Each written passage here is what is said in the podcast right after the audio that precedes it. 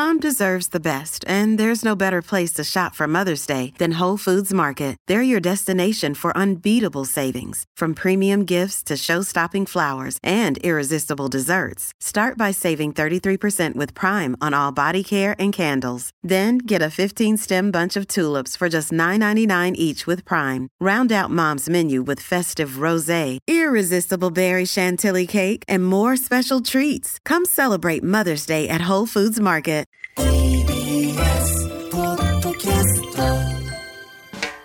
発信型ニュースプロジェクト。荻上チキ。セッション。パーティー券問題めぐり国会で追及。自民党の最大派閥安倍派がパーティー券のノルマを超えた販売利益を議員側にキックバックしていたとされる問題をめぐり国会では今日安倍派に所属する大臣らに対し立憲民主党など野党からキックバックがあったのかなど追及が相次ぎました。宮下農水大臣などは事実確認をしっかりした上で対応するものと認識しているなどにとどめています。同じく安倍派に所属する松野官房長官は記者会見で捜査機関の活動内容等に関することでありお答えは差し控えたいなどと述べました。さらに自民党の森山総務会長は記者会見で政治資金規正法の改正も視野に議論が不可欠との考えを示しました。一方公明党の山口代表は自民党がきちんと国民に説明していく必要がある。適切な処理をし信頼を取り戻してほしいと述べました。旧統一教会の被害者救済法案衆議院で可決。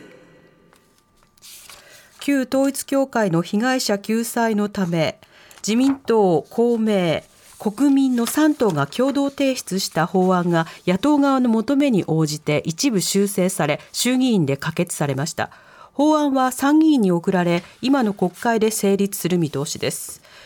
立憲民主党日本維新の会が提出した財産保全法案は否決されています。自民党などの法案について被害者側は財産保全については明らかに不十分と指摘していましたが野党側の求めに応じて財産の流出など課題が生じた場合財産保全の在り方を含め検討し法制上の措置を講ずるなどと不足で一部修正されたことで立憲維新共産も賛成に回りました。そのような中岸田総理は過去に旧統一教会系の友好団体トップなどと面会していたと写真付きで朝日新聞が今日付けの朝刊で報じたことについて同席者については承知していない。その認識は変わっていないと重ねて答えました。ミュージシャンの千葉雄介さん死去。ロックバンドザ・バースデーやミッシェルガン・エレファントなどのボーカルとして活躍した千葉雄介さんが先月26日亡くなったことが分かりました。55歳でした。千葉さんは今年4月に食道がんを患っていることを公表し療養していました神奈川県出身の千葉さんは1996年ミッシェルガン・エレファントでデビュー世界の終わりやゲットアップルーシー、スモーキンビリーなど人気曲を残し、2003年に解散。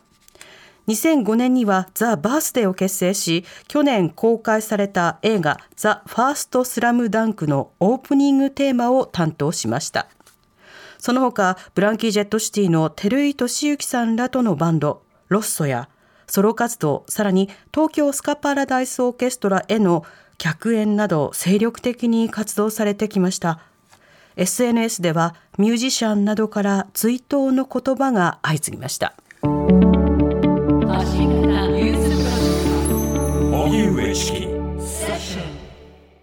パレスチナ通信によりますと4日ガザ北部で避難所として使われていた2つの学校がイスラエル軍の空爆を受け少なくとも50人の市民が死亡しました。中東の衛星テレビ局アルジャジーラによりますとイスラエルのガラント国防相は南部への攻撃は北部より強力なものになるとの考えを示したということです。一方国連パレスチナ難民救済事業機関は人々はガザの3分の1にも満たない地域に集中することになると人道的停戦の必要性を訴えています。集団的自衛権の行使を認めた安全保障関連法は憲法9条に違反するとして福島県の住民が国に損害賠償を求めた裁判で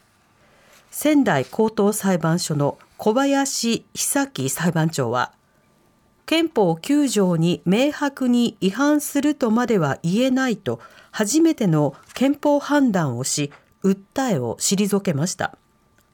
判決を受けて弁護団は記者会見し政府の見解を補強するような内容で残念だと話しています。東京オリンピック・パラリンピックをめぐる談合事件の裁判で独占禁止法違反の罪に問われている電通が起訴内容の大半を否認し争う方針を示しました。これまでの裁判で電通側は検察側が談合だと指摘する総額およそ437億円規模の契約のうちテスト大会の一部およそ5億円分のみを談合だと認め本大会などの残りは認否を留保していましたが今日の裁判では残りをすべて否認しました。荻上